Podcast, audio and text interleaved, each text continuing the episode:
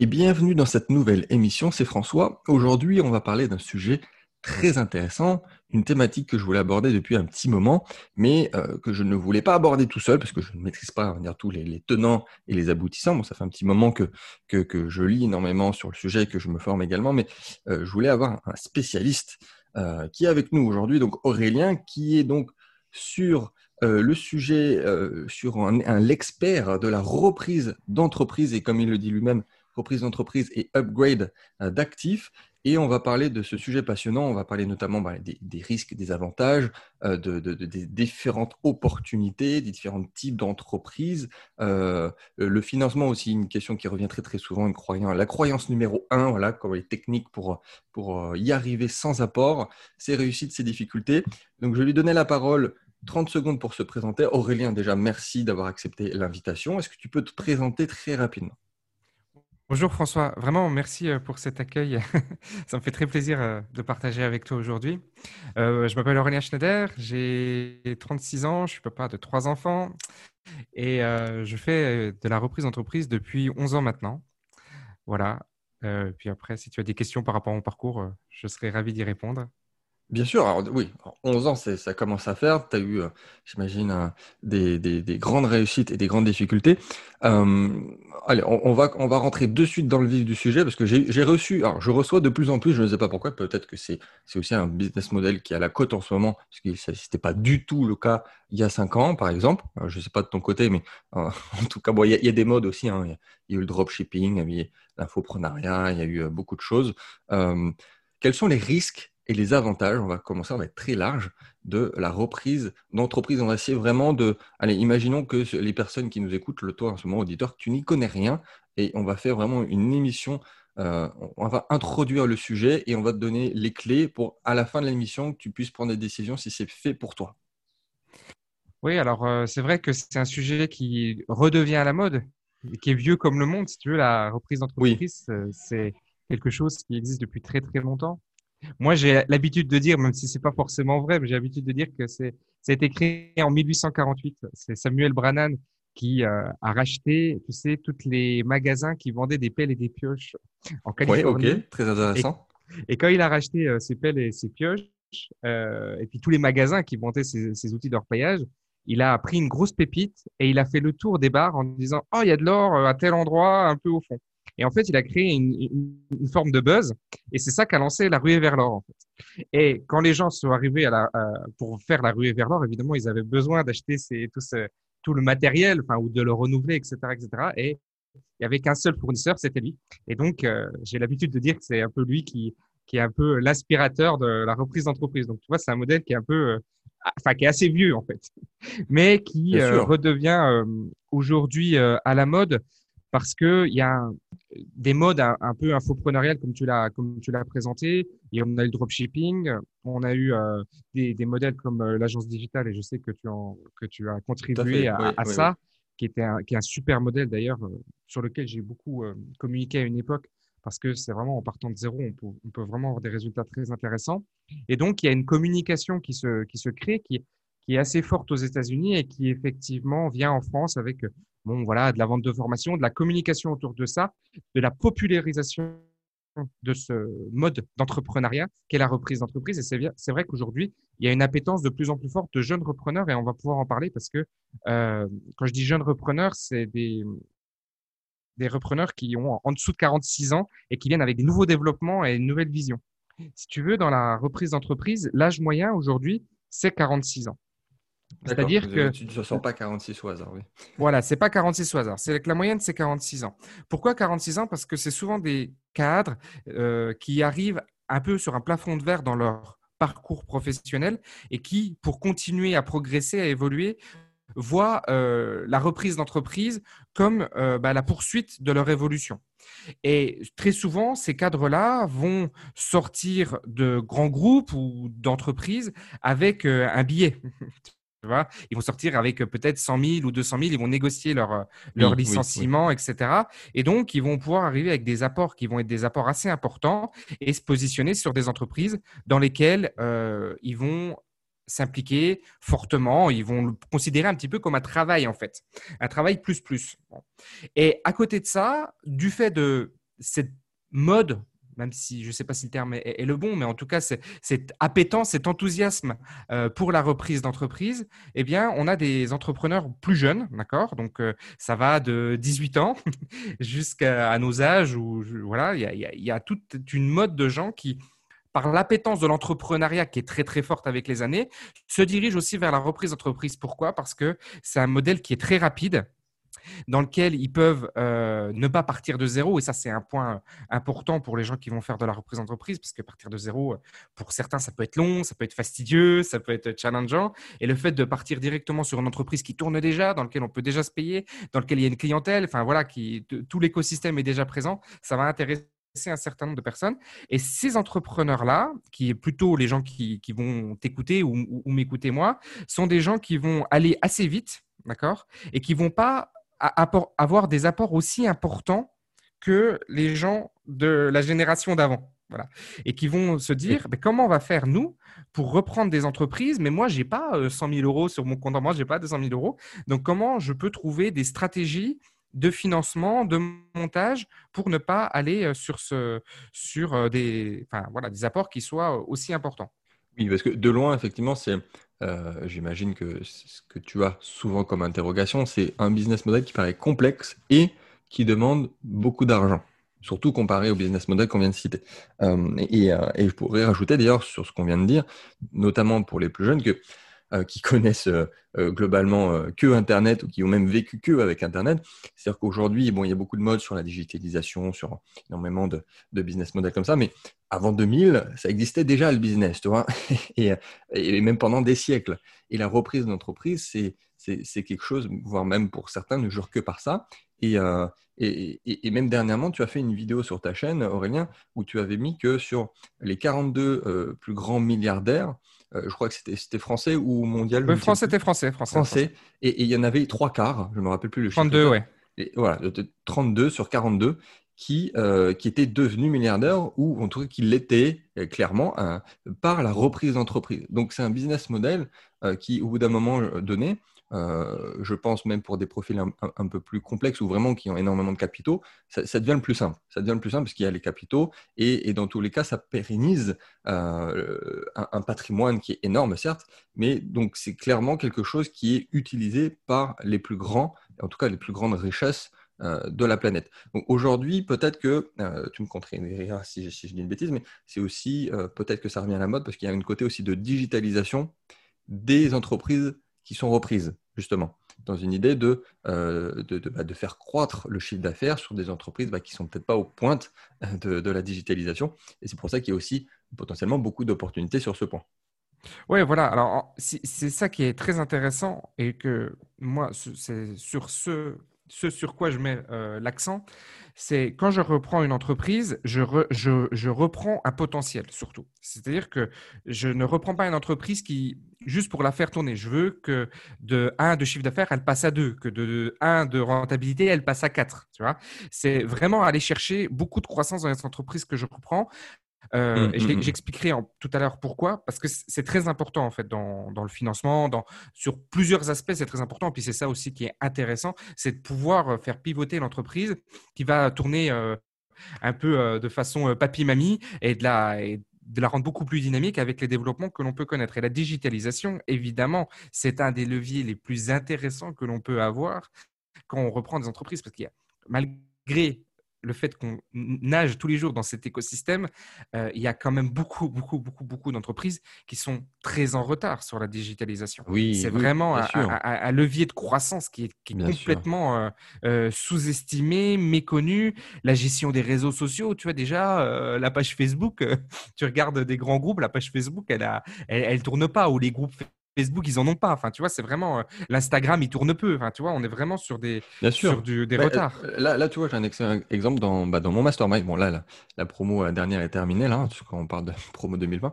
Et j'ai un des élèves, il s'appelle Aurélien d'ailleurs, je, pense qu'il écoute cette émission, salut à toi, et qui a fait une reprise d'entreprise et qui justement va digitaliser cette entreprise. Parce que bon, quand on achète une entreprise, on achète certes très certainement aussi une machine à cash qui génère déjà quelque chose, qui a déjà des offres établies, mais on, cherche aussi un potentiel de fois 2, fois 3, fois 4, fois bien plus potentiellement. Mais là, Aurélien, pour le coup, donc membre de mon mastermind, c'est ce qu'il a fait. Il s'est fait financer par la banque et il sait déjà, enfin, on, a vu plusieurs fois ensemble, on a créé son, son business plan qui a une certaine croissance à venir dans les années à venir et il, peut passer de cette entreprise qui est déjà très très bien établie mais qui a quasiment rien de fait en, ligne et il peut l'amener très rapidement à, un million alors que là elle est à 200 300 000 euros si je, si je me, me trompe pas donc c'est euh, excellent euh, euh, surtout que tu peux faire ça de suite. C'est pas non plus quelque chose qui demande énormément de, compétences.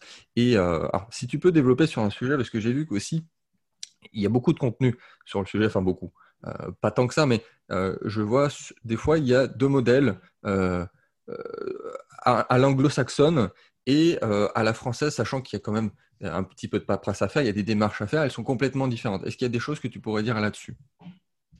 Oui, alors, pour reprendre un petit peu ce que tu disais juste avant, je compare la reprise d'entreprise à l'immobilier locatif. Tu vois, et je sais qu'on a des investisseurs qui nous écoutent, je suis moi-même investisseur.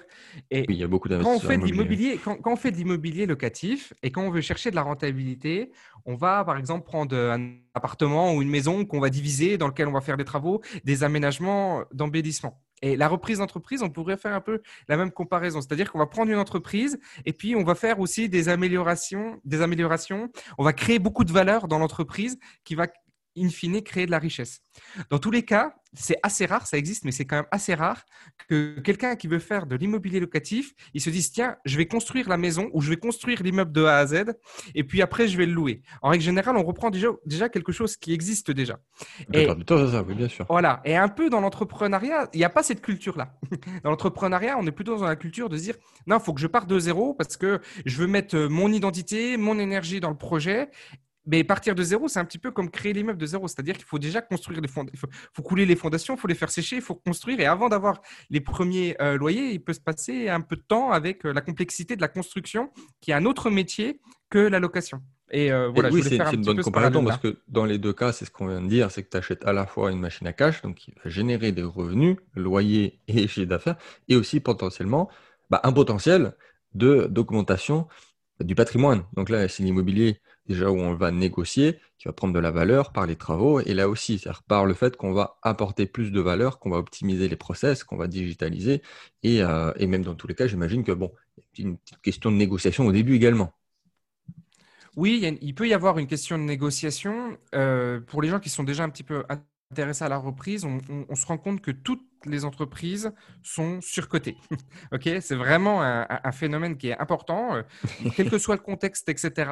Les, entreprises valent toujours trop cher par rapport à par rapport à ce qu'elles valent réellement. Pourquoi? La, réponse elle est assez simple en fait. C'est que l'enjeu émotionnel il est très important.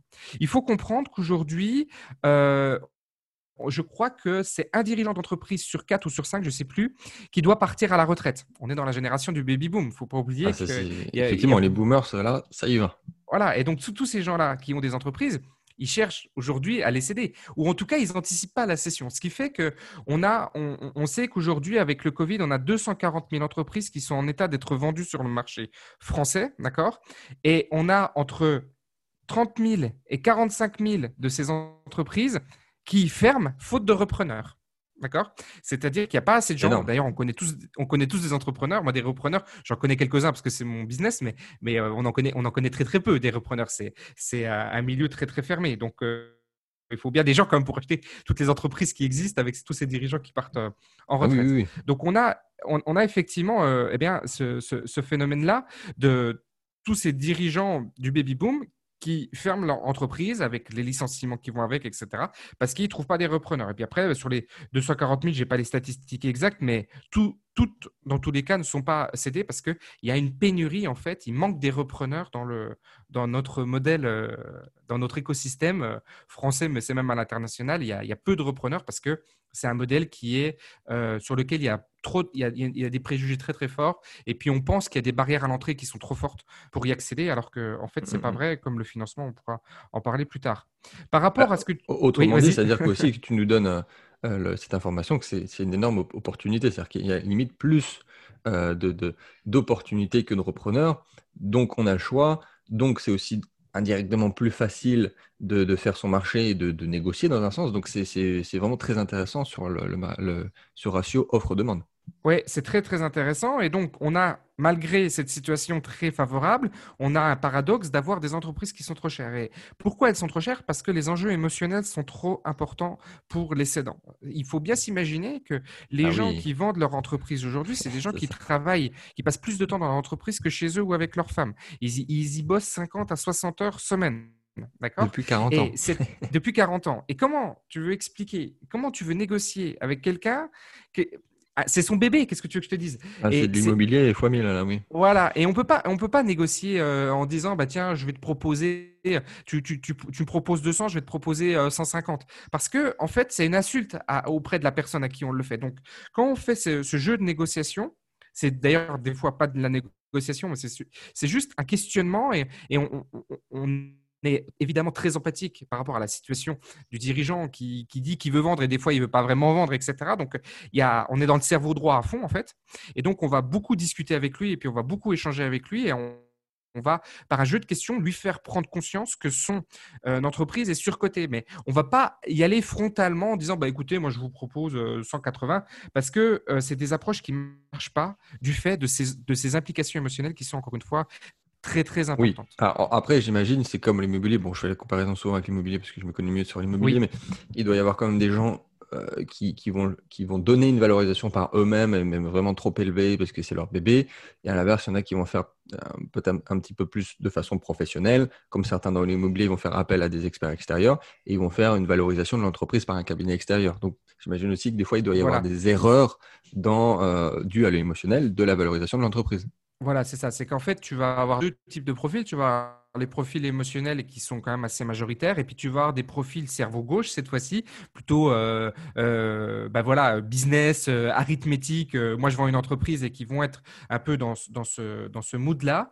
Et ces gens-là, c'est paradoxalement, ça va être plus facile de discuter avec eux parce qu'on va parler chiffres. Et les chiffres sont décorrélés de l'émotionnel en disant, bah, regarde, ton entreprise aujourd'hui, elle, me permet de payer tant d'annuités à la banque si je choisis de faire un financement bancaire, ce qui n'est pas obligatoire, mais si je choisis de le faire. Et donc, euh, comme je peux payer tant euh, auprès de la banque ou tant avec un investisseur à mes côtés, eh bien, en fait, on est rationnel, on est rationnel dans l'approche. Et donc là, c'est une autre négociation et c'est des négociations qui peuvent être plus simples. Mais c'est vrai que tu peux avoir des, gens qui vont être dans le cerveau droit et qui vont euh, surcoter leur truc parce qu'ils auront effectivement pas du tout fait appel à un ils auront, ils auront mal valorisé leur entreprise parce qu'ils la valorisent sur des éléments qui sont des éléments très subjectifs et pas des éléments objectifs. Mmh, alors, ça m'étonne pas. Et euh, juste petite parenthèse, euh, parce j'ai reçu la, question il n'y a, pas longtemps sur la valorisation.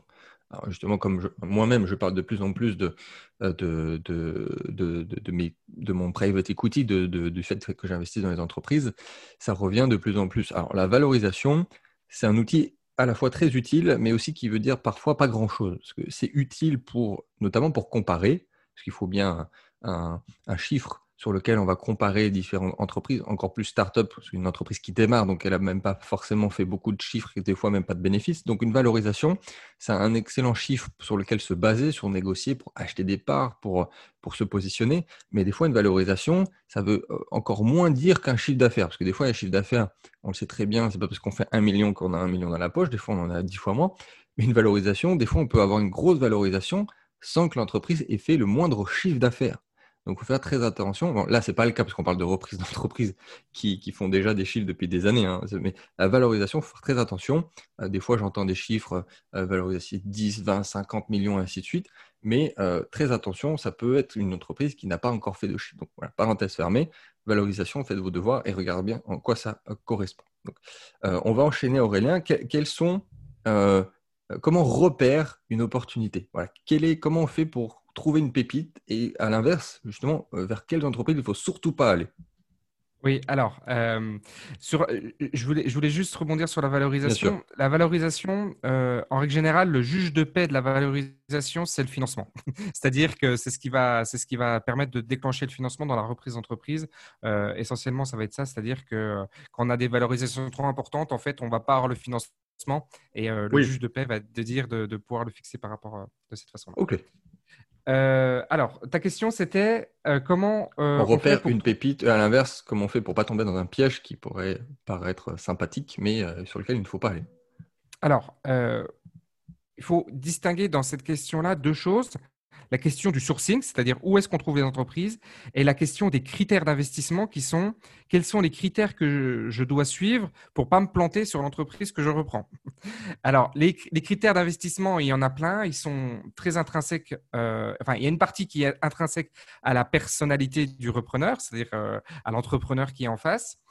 Et sur ces critères intrinsèques, je dirais enfin, moi, ma croyance à moi, c'est qu'il n'y a pas de grande réussite sans un, sans un grand enthousiasme. D'accord? Je connais, je, je connais pas. À 100%. je connais pas, de milliardaire. Je connais pas de milliardaire qui soit profondément passionné par ce qu'il fait. C'est, ça, enfin, il me semble que ça n'existe pas, sauf, euh, je parle entrepreneuriaux, hein, je parle pas d'héritier. Mais on, a, on, est obligé d'être guidé par, par, euh, par l'envie, par l'enthousiasme, par ce qui nous fait ce qui nous fait vibrer, tu vois, vraiment se lever le matin avec une vibration très très haute. Et donc ça, euh, je, je, dis, je dirais que le premier, le premier des critères selon moi, c'est vraiment de prendre une entreprise, soit dans un secteur d'activité qui nous fait vraiment vibrer à, à, à, 1000%, parce que ça va être très facile de trouver les clients, de, on connaît déjà l'écosystème, on, on a déjà une bonne maîtrise du secteur d'activité dans lequel on est, soit de prendre une entreprise parce qu'on est très bon sur un process, sur une façon de faire. On est, je sais pas, on a, une dynamique RH très bonne parce qu'on est fluide dans nos, dans nos connexions sociales ou euh, on est très bon dans les process euh, de gestion, euh, on est très bon dans des process financiers. Et donc là, on va être transversal, on va avoir, une, on va avoir des reprises qui vont être transversales par rapport au secteur, mais on va se focus sur des entreprises qui ont peut-être une lacune dans un process dans une façon de faire dans laquelle on est très très bon.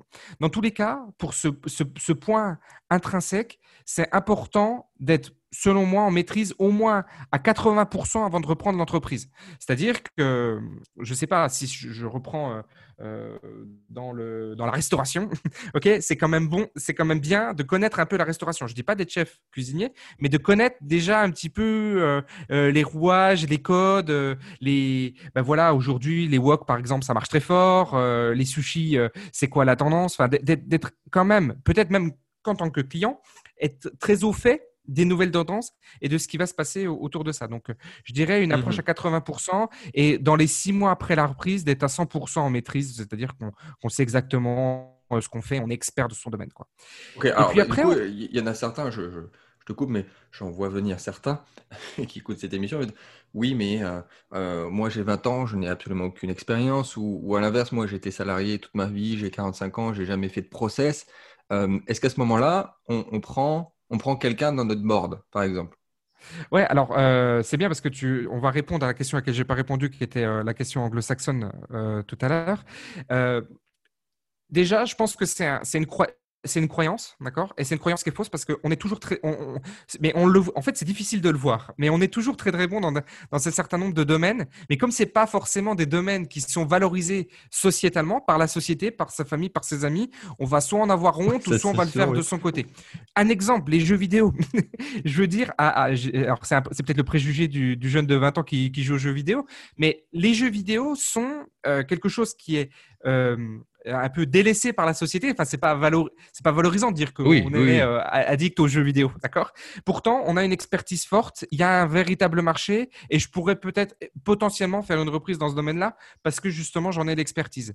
Euh, ou ou, euh, ou, les mangas, ou euh, enfin des choses qui ne sont pas forcément euh, reconnues encore une fois par la société et dans lesquelles on est très très bon. Mais dans tous les cas, c'est simple, il faut prendre son historique Google, d'accord, parce qu'il existe, ou son historique Facebook, de son mur Facebook, ou de ses consultations Facebook sur les six derniers mois, et regarder ce vers quoi on a le plus tendance à aller, ce vers quoi on s'informe naturellement, ce vers quoi c'est facile pour nous.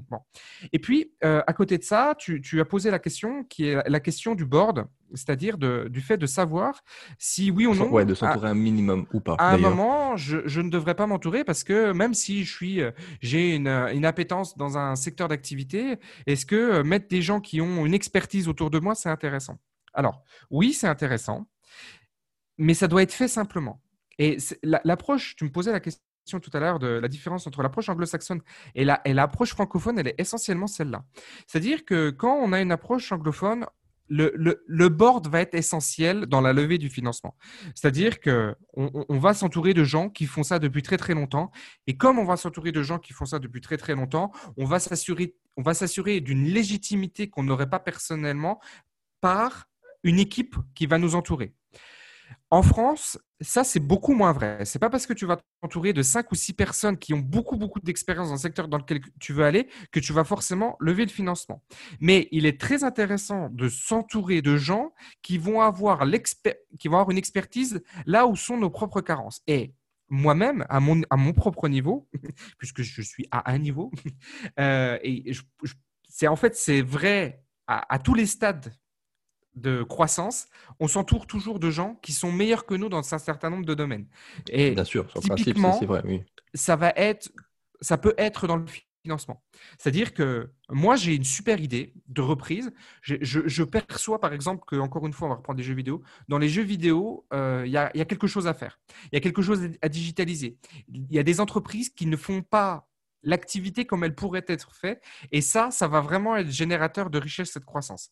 Par contre, je suis pas banquier, j'ai jamais fait une levée bancaire où j'en ai fait peu.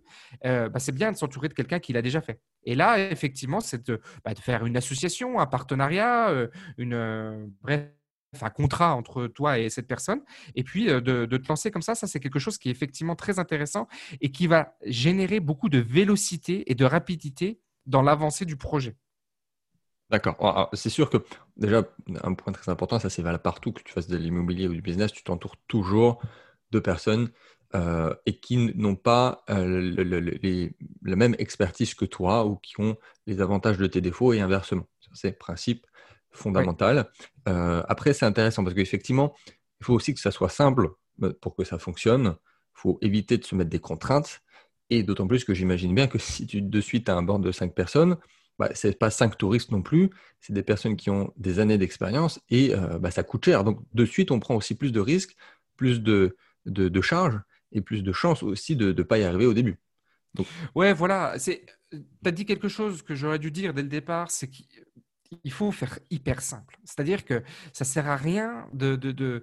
J'ai beaucoup, beaucoup de repreneurs qui viennent à moi avec qui j'échange et malgré une certaine expertise quand même dans le secteur, il y a des dossiers que je, ne, que je ne comprends pas tellement ils sont usines à gaz.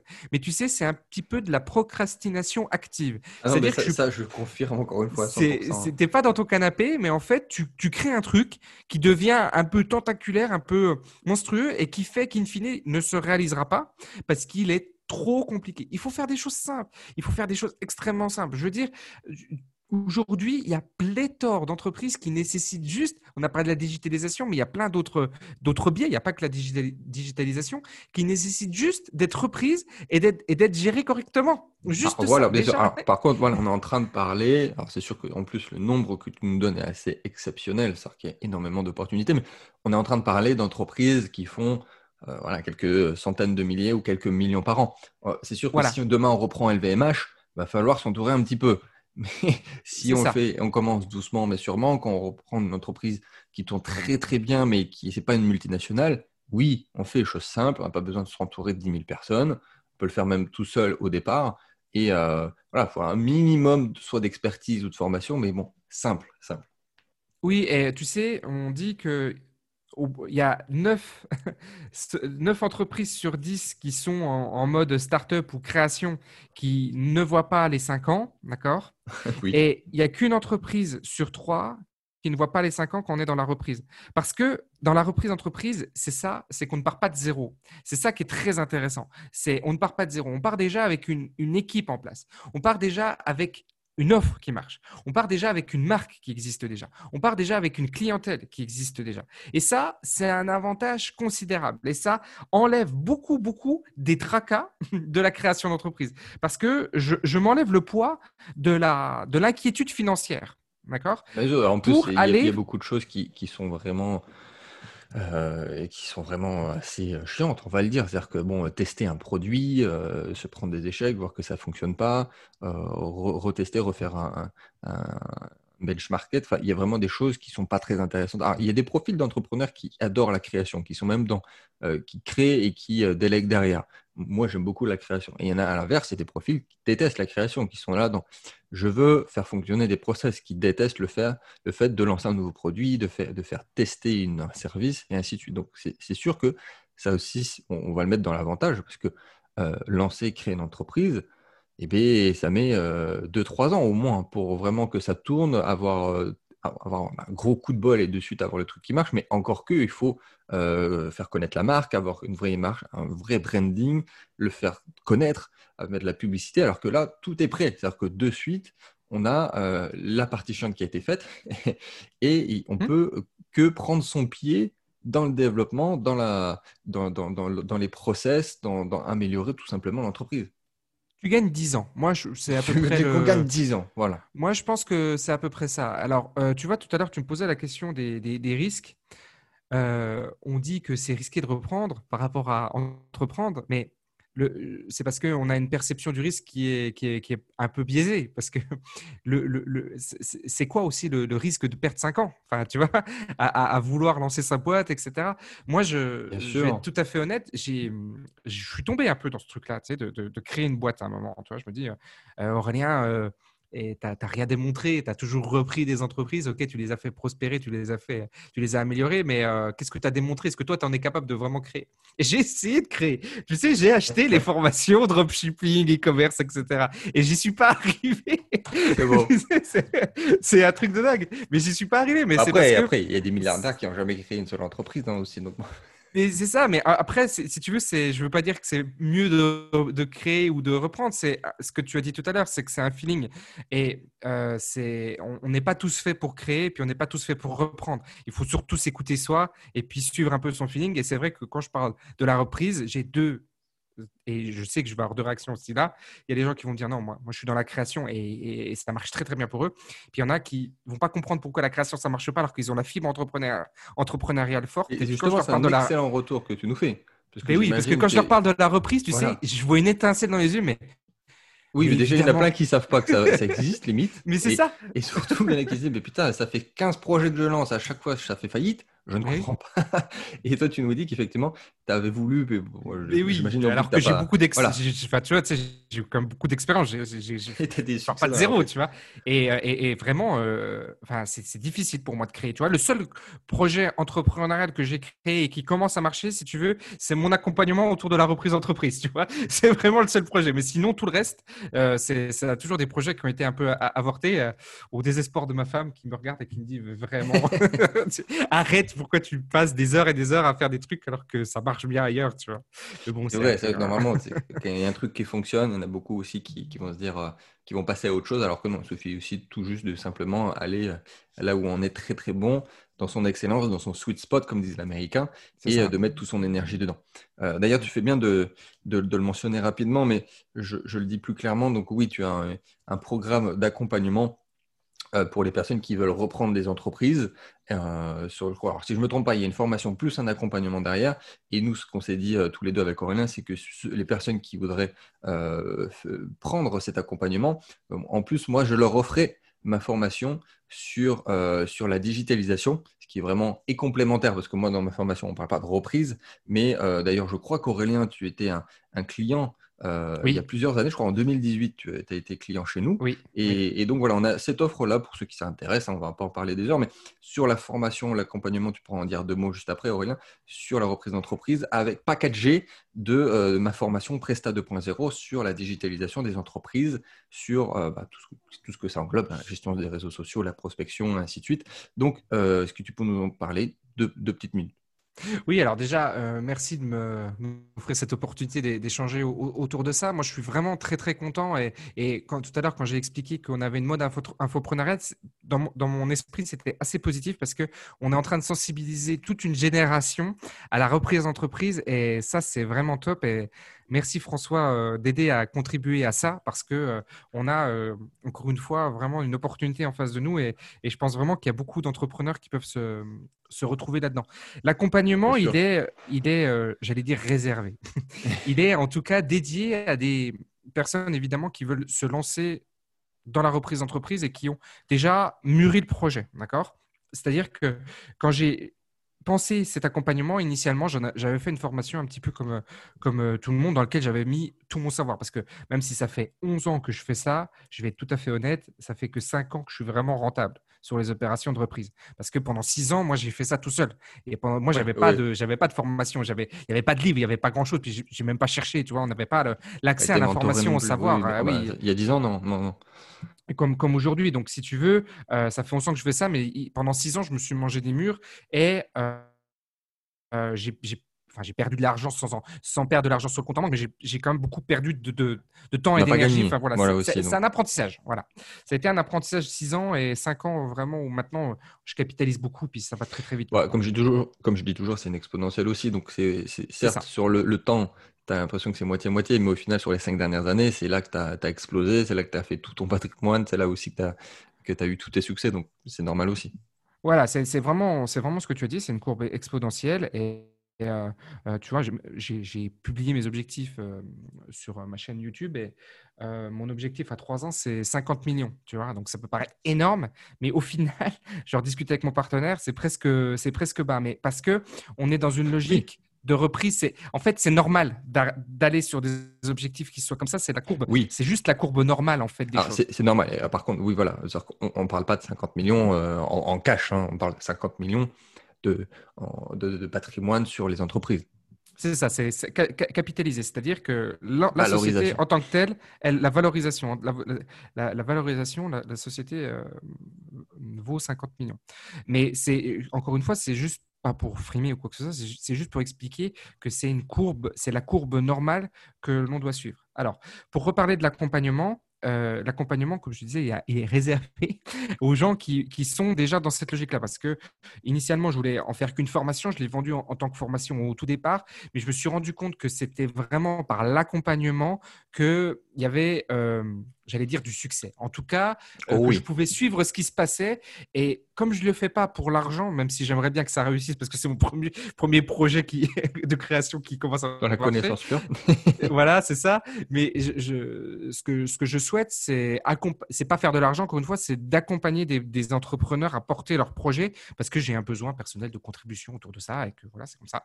Oui, on voit, que c'est aussi excitant pour toi, mais... Euh, voilà, c'est ça, c'est que moi, j'ai envie, envie d'aider des, des, des, gens à le faire et, apporter ça. Donc, du coup, j'ai prévu, à côté de cette formation dans laquelle il y a tout, euh, les 11 ans, euh, dont les 50 galères, il y a un accompagnement avec moi en one-to-one en partie, et puis en partie en groupe, puisque maintenant il y a une trentaine de personnes qui font euh, cette, euh, cet accompagnement, et on échange euh, régulièrement, plusieurs fois par mois, au sein d'un, bah, simplement une conférence Zoom dans laquelle chacun expose un petit peu ses, ses, ses, ses, difficultés, s'il en a, ou ses réussites, s'il en a.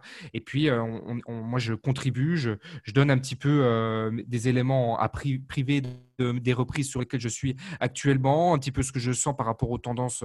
Bah voilà, en ce moment, on a le Covid, mais des fois, il y a d'autres choses, euh, des éléments d'actualité. Voilà, je tiens à informer. Et c'est un accompagnement qui dure euh, six mois. Et, dans cet accompagnement, il y a aussi bah, des gens qui nous apportent des deals en disant bah, Tiens, moi, je vois mon entreprise, je trouve que ce que vous faites, c'est intéressant. Est-ce que ça n'intéresse pas l'un d'entre vous? Moi, j'ai de l'argent et j'aimerais bien investir à vos côtés. Est-ce que c'est quelque chose qui, pourrait vous intéresser? Voilà, on a un petit, on a un aura qui est en train de grandir autour de ça. Et euh, bah, du coup, je peux en faire aussi bénéficier des gens qui font euh, de la reprise autour de moi. Ben génial. On mettra tout euh, dans la description, les détails, le lien et tout ce qui, ce qui est nécessaire. en tout cas, c'est très pertinent. Bon, ceux qui me suivent depuis très longtemps, bah, comme c'est aussi par toi Aurélien, tu sais que je mets très peu de personnes en avant, encore moins de la promotion pure. Mais il faut que voilà que, que ça soit quelque chose qui me parle, que je sache euh, que la personne est sérieuse. Euh, en plus, indirectement, ça fait plusieurs années qu'on se connaît, et, euh, et que soit vraiment congruent avec ce que je dis. Parce que là, clairement, quand je parle d'investissement, je parle aussi très très souvent d'investir dans l'économie réelle, et là, indirectement, c'est ça. On investit dans l'économie réelle. Certes, c'est de l'entrepreneuriat plus, mais c'est de l'investissement. Le financement qu'on a à la banque, c'est dans l'économie réelle. Donc, on est pleinement dedans. Pour ceux que ça intéresse, vous avez tout ce qu'il faut dans la description. Non, mais c'est vrai ce que tu dis, et euh, ça pourrait être un peu euh, le mot de, de, fin. C'est on va avoir une crise extraordinaire qui va arriver en face de nous, et on, peut être acteur du changement de ce qui va se passer dans le coin de notre rue. Et on peut aider des entrepreneurs. Et je sais qu'on peut le faire parce qu'on n'en a pas parlé, mais il y a beaucoup, beaucoup, beaucoup de liquidité qui est présente aujourd'hui et qui ne demande que ça, investir dans l'économie réelle. Simplement, il n'y a pas la, porte d'entrée. Les, portes d'entrée sont pas forcément évidentes à trouver. Euh, si on a un peu de liquidité, on sait que c'est pas facile de le placer. On a quelques plateformes de crowdfunding, mais c'est un peu obscur. Enfin, c'est différent encore. Ouais. C'est pas, c'est pas, c'est pas congruent, c'est pas tangible. C'est comme le, le private equity, la reprise d'entreprise. Il n'y a, pas de, a pas de site qui te référence tout ça. Et puis, et puis même s'il y aurait un site sur investir sur telle ou telle startup, ce serait déjà trop tard. Parce que mmh. si tout le monde est au courant du truc, euh, bah, c'est soit c'est beaucoup trop cher ou c'est plus le bon moment. Donc c'est sûr que c'est des domaines, c'est pas évident euh, parce qu'il faut, faut, un minimum de réseau ou faut un minimum de, de, de connaissances peut-être, mais euh, c'est aussi ça qui fait que c'est dans l'économie réelle. Mais c'est sûr que là, on parle aussi de potentiellement bah, investir, dans sa propre ville, dans son quartier, dans euh, l'entreprise euh, au coin de la rue. Donc, c'est vraiment génial. Et donc, ça, ça, ça, ça, peut donner vraiment une, une, un, aura énorme à votre projet euh, et vous aurez toujours de l'argent en fait. Vous aurez toujours des gens qui viendront vous financer si votre projet il vous parle, il vous fait vibrer et puis que, que vous êtes complètement aligné sur les, un certain nombre de ratios financiers. Et quand je dis un investisseur, c'est pas forcément un investisseur qui va prendre 50% de vos parts. Je veux dire, aujourd'hui, même un 4 ou un 5%, il y a plein de gens qui rêveraient de placer 4 ou 5% dans un projet qui leur, qui, qui leur fait kiffer. Et ne vous bloquez pas en vous disant ça va être difficile de financer, c'est pas vrai. Il y a de l'argent partout. Il y a de l'argent partout. Et, vraiment, surtout, je le euh, dis souvent même, euh, bah, là encore une fois, un exemple d'un des membres de mon mastermind, ou même par rapport à, Aurélien, comme on en a parlé tout à l'heure, mais ça leur vient pas à l'esprit de me demander à moi. Mais oui. coucou, je suis là. Genre, mais si, si tu me vends bien le truc, si je vois que tu es motivé et que ça t'excite et que tu es dans ton excellence, bah demande-moi à la limite, je peux mettre un billet aussi. Et ça ne vient pas à l'esprit des gens d'aller de, mmh. voir à l'extérieur, de demander potentiellement aux proches qui ont de la liquidité, de demander. Euh, c'est aussi une question de collaboration. Je ne suis pas juste là pour apprendre. Si derrière, je vois que ça va fonctionner, moi aussi, je peux mettre un billet. J'en ai mis euh, dans plusieurs dizaines de startups déjà. C'est à peu près la même chose à la reprise d'entreprise. Euh, donc oui, bien sûr, l'argent est partout. Et en parlant d'argent, une question très importante, le financement. On a parlé de, mettre de l'apport au début, mais les techniques de sans apport, je les connais. Est-ce que tu peux en dire un mot? Parce que tu m'as dit avant de commencer l'émission que c'était la croyance numéro un quand même. Oui, alors on, en a, on, a, on a déjà évoqué en, disant que déjà, il y a, beaucoup d'argent. Il y a 200 milliards qui ont été placés sur le livret A en plus de ce qui est d'habitude placé sur le livret A. parce qu'il y a beaucoup de liquidités. Moi, tu vois, on a de l'argent, tu vois. Mais c'est vrai qu'on ne le dépense pas aujourd'hui parce que, parce que, tu vois, là, on est dans un, on est dans un hôtel. Euh, bah voilà, tu peux pas aller au restaurant en bas. Enfin, tu, vois, il y, a, il y a de l'argent. Il y a beaucoup, beaucoup, beaucoup, beaucoup Moi, c'est mon gros problème en ce moment, c'est que j'ai trop de liquidités. Mais bien sûr, moi aussi, c'est pareil. Et, je veux m'en débarrasser un maximum. Et bien sûr, on est trop, on est trop en cash, mais il y a beaucoup, on est beaucoup dans cette situation-là. Donc, encore une fois, on est sur une chaîne sur laquelle on peut le dire euh, sans être jugé, ou peut-être qu'on sera jugé, c'est pas grave. Mais en tout cas, c'est pas pour le dire, c'est pour le, pour faire comprendre que on peut avoir la croyance inverse qu'il y a beaucoup de gens qui ont beaucoup d'argent et qui savent pas où mettre. Et ça, il y aura un problème, c'est déjà en train de se dire, on va s'acheter une Ferrari avec là, ce serait un problème. Oui, voilà, c'est ça. voilà. Donc déjà, quand on part avec cette croyance-là, parce que hein, la pensée, c'est déjà la, hein, euh, les, bonnes pensées mènent aux bonnes actions et mènent aux bons résultats. Donc, il faut déjà avoir les bonnes, les bonnes pensées. Et euh, la bonne pensée va être guidée par la bonne question. Et la bonne question, c'est comment je peux faire pour drainer de l'argent à moi, cet argent qui, qui stagne un petit peu. Et ça, ça va se faire par un super projet. c'est quoi un super projet? C'est un projet qui est sur ses deux pieds, un premier pied qui va être le. On va revenir sur cette histoire de cerveau droit et cerveau gauche. Le cerveau droit, c'est-à-dire une unité créative. Par exemple, je vais prendre cette entreprise, je vais la digitaliser de telle et telle manière, je je vais lui insuffler un développement particulier qui va générer de la croissance et qui va reposer également sur un deuxième pied qui est le pied économique, financier, la lecture financière de, des choses. C'est-à-dire que, OK, tu as pensé un super développement, mais concrètement, c'est quoi ton chiffre d'affaires? C'est quoi ton, à, deux ans, c'est quoi ton, ton, ta rentabilisé à trois ans, à quatre ans? Il faut arriver à répondre à ces deux questions-là. Et moi, comme toi, je suppose, on a beaucoup, beaucoup de dossiers qui viennent à moi et, et qui viennent à nous. Et très souvent, moi, ce que j'ai constaté, peut-être que tu me contrediras, c'est qu'ils sont toujours que sur l'un des deux pieds. Soit on dit, écoute, ça va être super rentable, mais on n'est pas capable de me le démontrer. Ou alors on me dit, le projet, il est extraordinaire. Et toi, tu dis, mais c'est génial. C'est vrai. Et t'es pas capable. Et par contre, quand, quand tu regardes les chiffres, tu comprends pas. et en fait, quand tu comprends ça, tu comprends un truc énorme. Et quand tu as compris ce truc-là et que tu arrives à le faire, c'est-à-dire à faire, moi j'appelle ça des business plans Léonard de Vinci, tu vois, parce que Léonard de Vinci, lui, il avait bien son cerveau droit et son cerveau gauche. C'était très, très équilibré. Quand tu Clairement. quand tu as un projet qui est très, très équilibré, que tu as une présentation très, très équilibrée, tu lèves du financement. Et ce financement, contrairement à la location immobilière, à l'immobilier, il va être extrêmement, extrêmement, extrêmement créatif. On va pouvoir faire rentrer des investisseurs. On va pouvoir même discuter avec le cédant. Et tout à l'heure, on parlait de- du sans-apport. L'apport, ça peut être quoi? L'apport, ça peut même être euh, de dire, ben, euh, voilà, on se met d'accord sur euh, le prix. Et puis, ce que je propose, c'est euh, ce qu'on appelle un crédit vendeur. Le crédit vendeur, c'est on va se mettre d'accord sur des échelonnements de paiement avec le cédant en disant bah, écoute, moi, ton entreprise, elle me plaît, j'ai envie de, de, de, de, de- mettre tel et tel développement. Euh, Le cédant, il est emballé et on va dire bah, il faudrait m'aider. Voilà, est-ce qu'on ne pourrait pas se dire bah, je vous paye 80%, puis il y a 20% que vous gardez encore quelques temps et ces 20% vont permettre de faire l'apport, par exemple. Ou tu vas avoir l'investisseur qui va dire bah, tiens, euh, ton projet m'intéresse, euh, je te propose de, de te prêter de l'argent pendant 5 ans à un taux euh, euh, X, d'accord? Et ça va être ton apport. Enfin, il y, y a beaucoup, beaucoup de montages, ce qu'on appelle des montages en haut de bilan, qui permettent de sortir de ces histoires d'apport. Et puis, euh, des fois, on a même des banquiers. En fait, l'apport, il est lié à quoi? Il est lié au risque. C'est comme dans l'immobilier. On peut acheter de l'immobilier locatif sans apport, tu es d'accord? Oui, bien sûr. Hein? Et donc ça, c'est pourquoi? Parce qu'il n'y a pas de risque pour la banque. Et la banque perçoit un risque quand on va dire, je reprends l'entreprise, mais je la reprends un petit peu trop cher, j'ai pas de développement, et en fait, l'argent que dégage l'entreprise va permettre tout juste de payer l'annuité. Ouais. Quand, la, quand la banque, si on prend la banque cette fois-ci, regarde ça, elle va se dire, mais attends, euh, ça veut dire que le moindre Covid, la moindre difficulté, ils sont- cette entreprise est en cessation de paiement et on a une Exactement. difficulté, il faut leur demander de l'apport pour éviter ça. Et donc, ce, ce que l'on va faire pour éviter ça, c'est aller, encore une fois, chercher beaucoup, beaucoup, beaucoup de croissance. Parce que si, moi, tu vois, je suis dans le tourisme, d'accord C'est mon, secteur de prédilection, c'est dans le tourisme. Et Hum, je n'ai pas fait ouais. appel, je n'ai pas fait appel, tu sais, aux garanties, euh, aux garanties de l'État.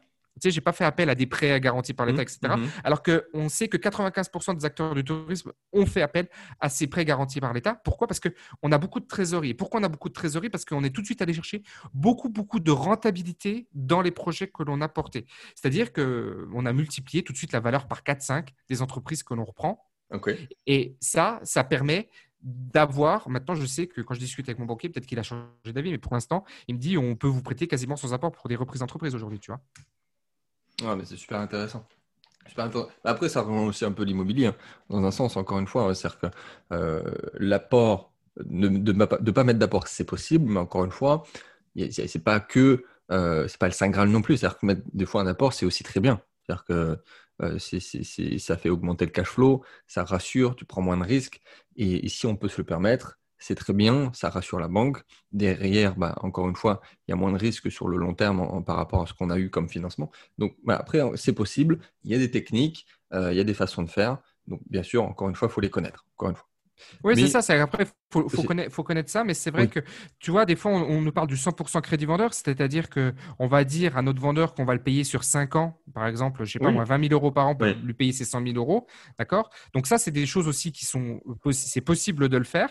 C'est dans des cas beaucoup plus limités, c'est quand des- on est sur des entreprises qui sont euh, peu liquides, c'est-à-dire qu'elles sont pas faciles forcément à vendre, et nous, on va les rendre plus faciles après pour qu'elles soient liquides. Mais euh, ça, c'est aussi des, des, des biais qui peuvent exister, même si c'est plus rare. Ok, bon, c'est très intéressant, encore une fois. Bon, on- on- je pense que ça pourrait être une émission qui dure euh, plusieurs heures. Oh là là. on, on va, on va se calmer un petit peu. Est-ce que tu peux nous faire part de... euh, euh, on va aller sur un petit peu plus l'émotionnel, sur ta, ta plus grande difficulté, alors ta, plus- ouais, vraiment ta plus grosse merde qui t'est arrivée. et, et voilà, peut-être aussi ta plus grande réussite. Ça sera une très belle façon de, de terminer cette émission. Ouais, alors ma, ma plus grande difficulté, euh, c'est quelque chose dont, dont j'ai très, très, enfin, j'en ai quasiment jamais parlé, sauf euh, dans des cercles très, très intimes. C'est une entreprise que je souhaitais reprendre, sur laquelle j'ai mis énormément, énormément d'énergie, dans lequel j'étais dirigeant euh, salarié dedans, euh, dans le cadre de, en vue de, de sa reprise, sur lequel j'avais des c'est le do- dossier sur lequel j'ai le plus appris parce que j'ai travaillé avec des, des partenaires institutionnels euh, très, très connus et très, très importants. C'était un super dossier, mais malheureusement, on s'est fait damer le pion au dernier moment par un milliardaire qui nous a repris le dossier parce qu'il y avait, il y avait une part, il y avait une part immobilière très très forte et on s'est fait, on s'est et ça a été très, j'ai mis peut-être deux ans à m'en remettre parce que ça a été, ça a été émotionnellement très très dur parce qu'il y a eu des licenciements. Hmm. Et puis, euh, au-delà des licenciements, euh, il y avait une, il y a une partie de, de, mon ego et de mon estime de moi-même qui en a pris un coup parce que c'est un projet que je portais sur lequel j'avais pensé un développement extraordinaire. Enfin, franchement, le, dossier, il, il, a, il avait un, potentiel colossal et on n'a pas pu aller, on n'a pas pu, malheureusement, on n'a pas pu aller jusqu'au bout. Et je l'ai vécu comme, comme Enfin, ça a été, ça a été difficile. Hmm. Émotionnellement, ça a été, ça a été vraiment, ça a été vraiment très très dur. Je me suis fait accompagner pour, sortir de, de, de, ce mindset-là. Euh, D'accord, ok. Euh, mais je pense que c'est le dossier le plus important de ma vie parce que euh, c'est celui aussi qui m'a sorti en partie de l'ego. et même si je suis encore, je sais que je suis encore dedans, ça m'a permis de, de, de, tu sais, c'est, c'est la difficulté qui te permet de, te, de t'apprendre l'humilité et de, et de sortir Bien sûr, de la prétention après, voilà. de dire je suis tout tout le temps la réussite. C'est toujours, le, c'est pas vraiment un problème, mais c'est, c'est à long terme. C'est-à-dire qu'après, tu vois les bénéfices, après, tu vois que ça t'a été utile, que tu as appris mmh. des choses, et tu le vois qu'après. C'est-à-dire que sur le mmh. moment, c'est compliqué, la pilule est difficile à avaler, et euh, j'imagine encore plus si c'était un très beau projet, le plus gros potentiellement de, ta carrière. Ouais, ouais, il y avait beaucoup de, il y avait beaucoup, il y avait des, il y avait des, il y avait pas mal de salariés. Il y avait, euh, il, y a, il, y a, eu des dettes qui ont dû. Bon, j'étais pas responsable des dettes puisque moi j'ai pris la, enfin quand je suis arrivé dirigeant de cette boîte, elle était déjà en, redressement judiciaire, elle avait déjà des uh-huh. difficultés uh-huh. Euh, et on a pu quand même beaucoup améliorer. Mais c'est vrai qu'on n'a pas pu amener, l'amener au pivot qu'elle méritait. Euh, mais par contre, j'ai énormément appris. Je sais, euh, enfin, franchement, je ne me ferai plus jamais avoir sur un, que je me suis fait avoir là. ça, c'est, bah, voilà, non, mais c'est très intéressant. C'est aussi pour ça que je pose cette question souvent en, interview. Hein. c'est pour montrer euh, ce que ça représente vraiment derrière, les difficultés, et que c'est pas tout le temps 100% de, de, réussite. Non, non, c'est pas c'est pas tout le temps, mm. c'est pas tout le temps, c'est clair, c'est pas tout le temps rose. Euh, là, c'était un dossier qui était avec, euh, qui dans lequel j'étais partie prenante, même si j'étais un des éléments moteurs, j'étais pas le seul décisionnaire. On était, il y avait beaucoup de monde autour de la table. C'est un dossier à plusieurs plusieurs millions d'euros, donc c'est un, un très très gros dossier, mais c'était très très intéressant. Et euh, alors, ma plus grande réussite. J'imagine que c'est dans les cinq dernières années, du coup. ouais, je suis très fier d'un dossier euh, c'est pas financièrement, c'est pas celui qui me rapporte qui m'a rapporté le plus forcément, mais je suis très très fier d'un dossier qui est un dossier en Saumurois. Je, je suis propriétaire d'un site touristique euh, en cave troglodytique et euh, donc on, accueille 50 000 personnes par an. Génial. On fait la, la, la, culture du champignon de Paris et puis d'autres champignons et les gens viennent visiter visiter ça. On est en bord de Loire. C'est un, un, site extraordinaire. Moi, je suis, je suis, je suis, je fais que ça, hein, que des, que des lieux et des expériences d'exception euh, dans le tourisme. là, tu me donnes envie là. ouais, le, site est magnifique. Il était, je vais pas dire mal géré, mais il avait, un potentiel énorme. Et on a révélé le potentiel. Et euh, aujourd'hui c'est un, un des sites références euh, de, de Saumur. Et ça j'en suis, très, en tout cas j'en suis fier. Tu vois, c'est une belle réussite. Et d'ailleurs je le, je le montre en, en privé quand euh, si, ça vous intéresse, si vous me suivez sur la chaîne euh, et que vous vous abonnez un peu à mes contenus, je le diffuse dans mes emails privés, je le filme et je montre le, je montre le lieu. C'est un lieu euh, magique et féerique, vraiment. Ah, tu me donneras l'adresse que j'aille faire un petit tour. Oui, oui. non, mais après, encore une fois, sérieusement, surtout moi qui, qui prône très très souvent le territoire français, bah, on y est. quoi. C'est aussi indirectement le patrimoine, quelque chose que, qui me touche particulièrement. Donc, mais, mais, mais, bravo. bravo c'est un super lieu. Il y a un restaurant, tu vois, on a une activité de restauration, on a une activité de boutique et on a une activité de, de, de visite et euh, on, cultive, on cultive des, des shiitakes, des champignons de Paris, des pleurotes, enfin voilà, toute, toute, une gamme de champignons autour de ça. Félicitations. Et euh, bah, merci beaucoup pour ces partages. Euh, c'était vraiment passionnant. Je pense que ça, ça, le sera pour la personne qui, qui nous écoute. N'hésite pas si tu as une question, hein, les commentaires tu as Aurélien, tu as moi aussi indirectement, si j'accompagne maintenant des personnes aussi sur la, thématique. Euh, et est-ce que tu veux rajouter un mot de la fin pour conclure cette très belle émission, Aurélien? Oui, il y a quelque chose dont on n'a pas parlé qui est la prise de participation. Sachez que si aujourd'hui vous êtes, et je sais qu'il y en a qui vous êtes expert d'un domaine D'accord Par exemple, dans le digital, et j'en connais, et on, a des connaissances d'ailleurs mutuelles sur le sujet, des, gens qui ont des agences digitales où vous avez une expertise particulière et que vous souhaitez mmh. Euh, faire profiter de cette expertise, vous pouvez faire ce qu'on appelle de la prise de participation, c'est-à-dire que plutôt que de vous faire payer en cash, c'est-à-dire je, vends une prestation 10 000, 20 000, 30 000, 50 000, et c'est toujours difficile parce qu'on on impacte les trésoreries des entreprises et c'est oui. délicat, mm, mm, on peut le faire contre prise de participation, c'est-à-dire qu'on va se dire… C'est bien de le bah, mentionner, oui. Voilà, je, je vais, je vais, je vais t'aider à développer ta boîte et euh, on se met d'accord, je sais pas, prends 20% de ta boîte par exemple, et on, et on la fait exploser parce que moi j'ai les capacités, j'ai les connaissances pour t'aider à le faire. Voilà. Et ça, c'est quelque chose que vous pouvez faire. Au lieu de vous faire payer en cash, je vais vous faire payer ce qu'on appelle en titre de participation, en titre de société, d'avoir des parts sociales ou des actions en fonction du. C'est très très très intéressant encore une fois. Euh, par rapport au fait qu'il y a aussi des gens qui n'arrivent pas à, trouver de clients, mais, mais bien sur lequel là, ça, ça, peut être euh, vraiment énorme comme retour sur investissement. Et on rejoint le milieu du private equity euh, et, également, parce qu'il y a énormément de startups aussi qui n'ont pas de trésor au début et qui payent des employés ou de personnes extérieures, des prestataires, avec des parts, tout simplement. Enfin, même si je ne me trompe pas, il y a énormément de, grandes startups qui sont devenues des multinationales, commencé par Facebook, qui au début payaient les toutes, toutes, toutes premières personnes avec des parts. Et, crois-moi qu'avoir 0,0001% de Facebook, bah, tu es multimillionnaire. Hmm. Donc, c'est sûr. C'est génial. C'est génial. Et, et c'est vrai. Et en plus de ça, c'est qu'on ne vient pas impacter la trésorerie. C'est même mieux que ça, puisque comptablement, tu sais, l'entreprise, les bilans comptables d'une entreprise, c'est le compte de résultat. Alors ça, tout le monde le connaît, hein, le chiffre d'affaires, moins les charges égale le compte de résultat, ce que je gagne à la fin. Mais il y a beaucoup d'entrepreneurs qui oublient qu'une entreprise, ça doit aussi être sur ses deux pieds, ça, doit, ça a aussi un bilan. Et un bilan, c'est un actif et un passif. Et qu'est-ce qu'on a à l'actif?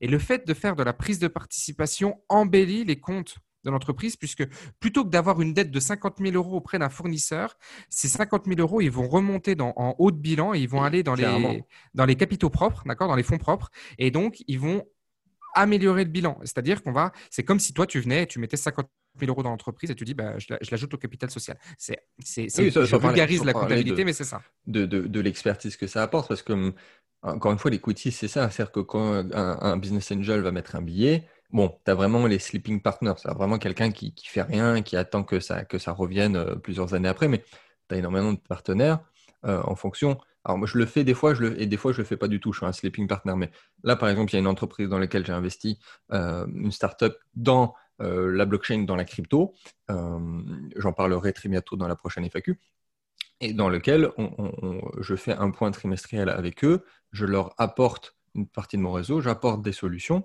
et euh, alors que moi, j'ai mis un billet dedans, toi. Je ne travaille pas directement dedans, mais c'est presque la même chose vis-à-vis de la reprise d'entreprise. Et c'est génial par rapport, comme tu dis aussi, vis-à-vis du bilan, de, de, ce que ça représente. Mais bien sûr, parce que tu améliores, le, le haut de bilan. Donc, tu as une présentation comptable qui est beaucoup plus correcte plutôt que d'avoir une dette auprès d'un fournisseur, eh ben, tu as, un nouvel actionnaire qui a mis de l'argent dedans et donc qui renforce ce que possède la société. Donc euh, ça, c'est véritablement top. Et puis, euh, ça permet, encore une fois, de ne pas avoir de la trésorerie qui, soit impactée parce que euh, quand on est prestataire, on va être obligé parfois, pas, tout le monde, mais un certain nombre vont se dire, bah, tiens, je vais un peu réduire mon prix parce que en vrai, ma prestation, elle vaut 50 000, mais 50 000, ça ne passera pas pour cette société. Donc, je baisse mon prix. Là, on se paye correctement.